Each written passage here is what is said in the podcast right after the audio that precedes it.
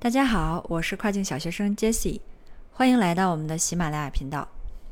那最近呢，有一段时间没有更新了，主要是因为我们在筹备这个喜马拉雅频道的一个内容上的升级。嗯，我之前其实每周给大家更新的这个内容呢，大部分也会以这个文章的形式更新到公众号上面。那原本我就以为这样的一个方式在内容上会不会有重复，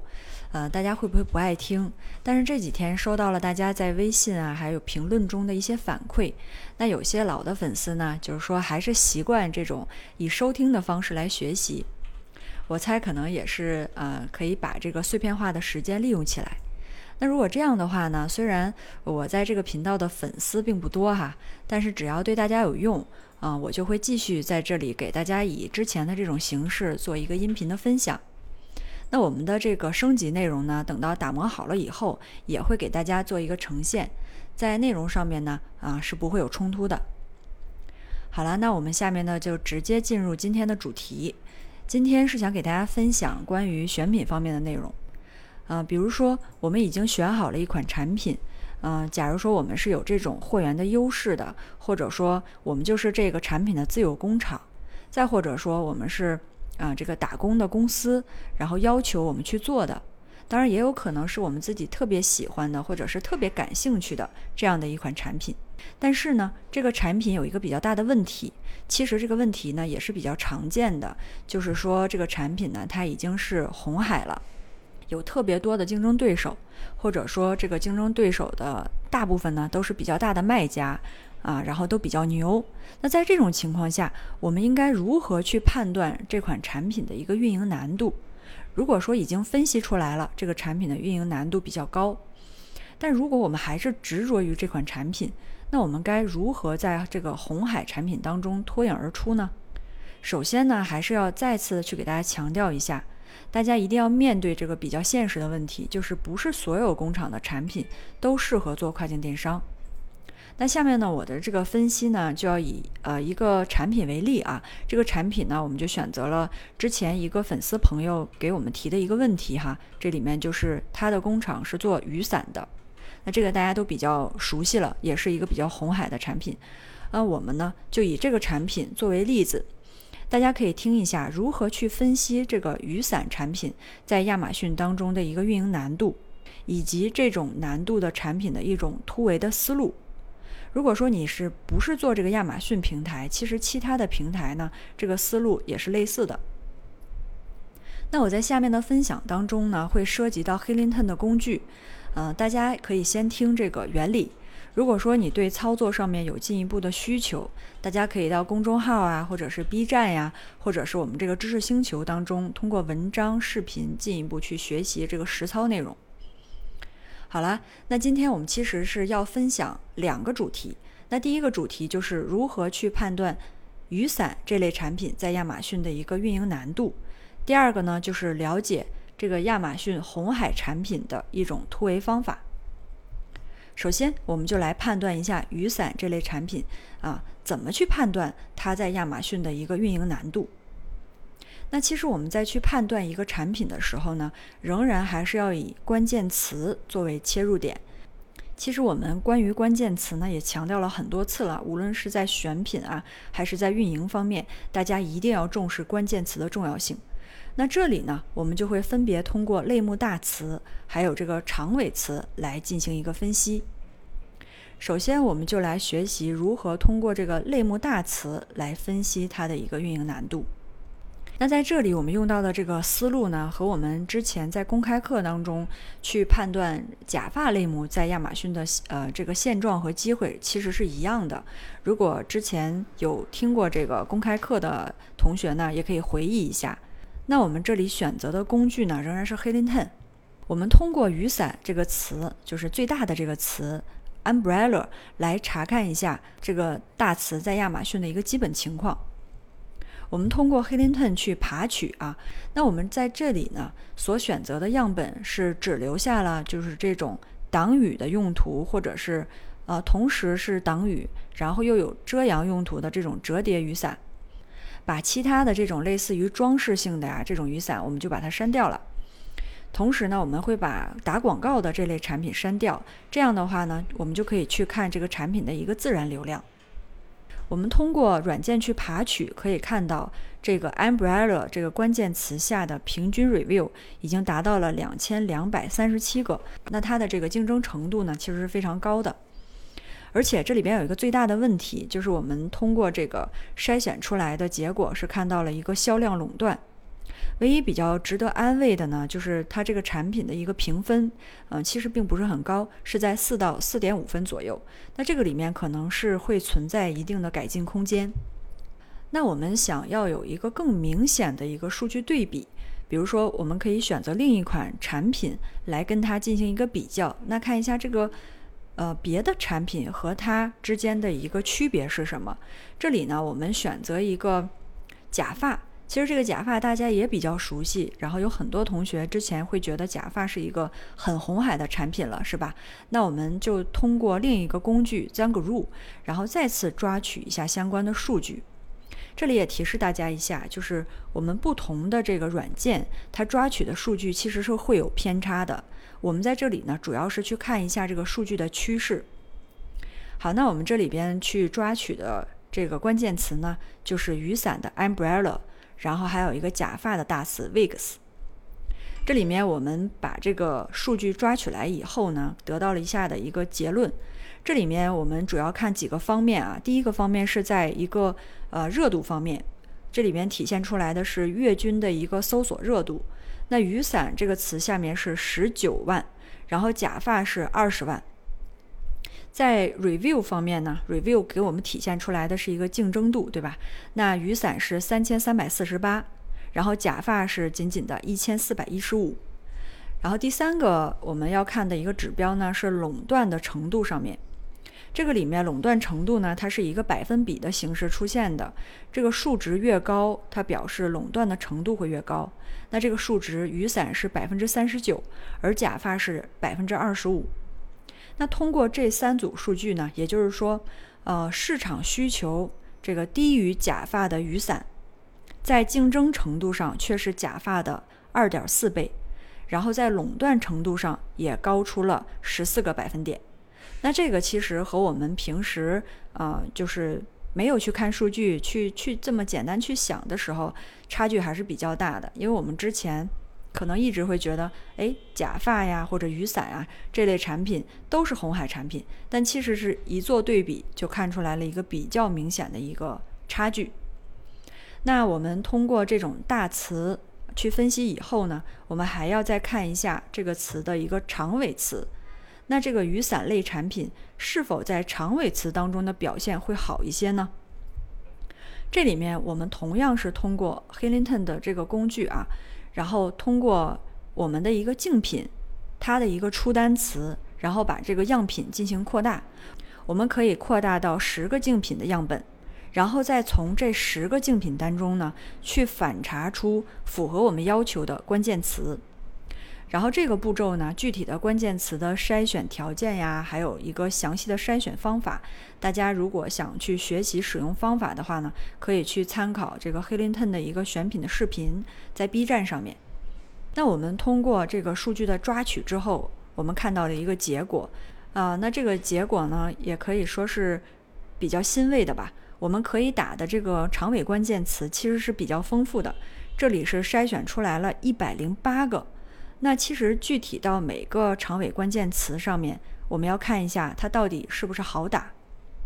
那我们在这么多的词当中呢，选择啊，首先选择一个热度这个比较高，然后获取流量的难度呢也一般的这样的一个长尾词。这个词我们把它筛出来是叫做一个 umbrella wind proof，就是防风雨伞。那我们看一下，在去掉一些不符合的这个产品之后，得到的一个数据是什么样的？那这个数据呢，我们看到的是它的一个 review 仍然是比较多，两千多，然后同样是存在着一个垄断的这样的一个情况，嗯，其实是一样的问题啊，比较难打。那么，如果我们去找一些热度稍微低一点，然后这个长尾的尾巴再长一点的词，会怎么样呢？比如说，我们选择一个更长的长尾词，由五个单词组成的，这里面我们选了一个叫做 Travel Umbrella Windproof Compact Umbrella。那这个词其实是已经很长了啊。那到这里，我们看到数据的表现呢，这个垄断的问题是暂时缓解了，然后已经出现了多家品牌了。但是呢，review 的数量仍然不少。同样，唯一的一个突破口可能是在于这个评分比较低，是仍然停留在四到四点五分。好了，那通过刚才我们看到的这个大词的关键词，还有长尾关键词的分析，我们可以总结出来，这个类目的产品它其实竞争是十分激烈的。相较于大家平时误以为比较红海的这个假发，呃，雨伞它不但是在市场容量上是低于假发的，而且在一个销量垄断，还有这个 review 数量，还有啊刚才我们说的这个长尾词的一个运营难度上面，其实都是远远高于假发的。那么问题来了，假如说，呃，就像我们开头所讲的，你非常执着于这个产品，或者说你的工厂所生产的就是这类的产品，但是呢，你的这个产品的其实工艺呀、质量啊都没有问题，然后成本呢也能得到一个比较好的把控，啊，那在这种情况下，我们有没有什么办法可以突出重围呢？那下面我们就分享一种。这个红海产品的突围方法，那这种方法的它的一个思路和原理是这样的，嗯，其实我们在刚才的分享当中，我们可以通过产品现在的这个评分儿，可以发现，如果说寻找突破口，那肯定还是要从产品下手。我们也多次和大家强调过，想要在亚马逊上现在去突出重围，或者说能赚到钱吧，产品肯定是一切的基础。无论说你的产品是红海的。紫海的，还是说所谓的蓝海？那我们下面就分享的这种呃方法呢，就是在原有工厂生产能力的基础之上，借助于美国众筹网站去开发产品，找找到这个新突破口的一种方法。它的一个基本原理就是我们在优化好产品的基础之上，通过众筹网站来完成产品的一个预售验证，提前获取这个 social proof。也就是叫做社交证明，以方便我们后续在亚马逊啊，或者是 Shopify 上面去完成产品推广的这样的一个过程。那在下面的分享当中，我们会涉及到的众筹网站主要是有两个，一个是 Kickstarter dot com，还有一个大家可能都听说过，就是 Indiegogo。嗯，这两个众筹网站，它的呃用户啊，还有月均的一个流量都是比较高的。像 Kickstarter，它的网站用户达到了一万七千万之多，然后月均流量呢也在两千八百万次左右。Indiegogo 呢，它的网站用户是有九百万，然后月均流量是在九百六十万次左右。好，那我们做这个众筹网站完成产品推广初期活动的一个主要优势是什么呢？主要是有四点。第一点是众筹网站它的这个受众是乐于接受新产品的，愿意为这个新产品去买单。第二点呢，就是众筹网站上面它这个用户比较乐于分享，方便我们产品收集 social proof。然后第三点呢，众筹网站它的这个购买力其实是强于一般的亚马逊用户的。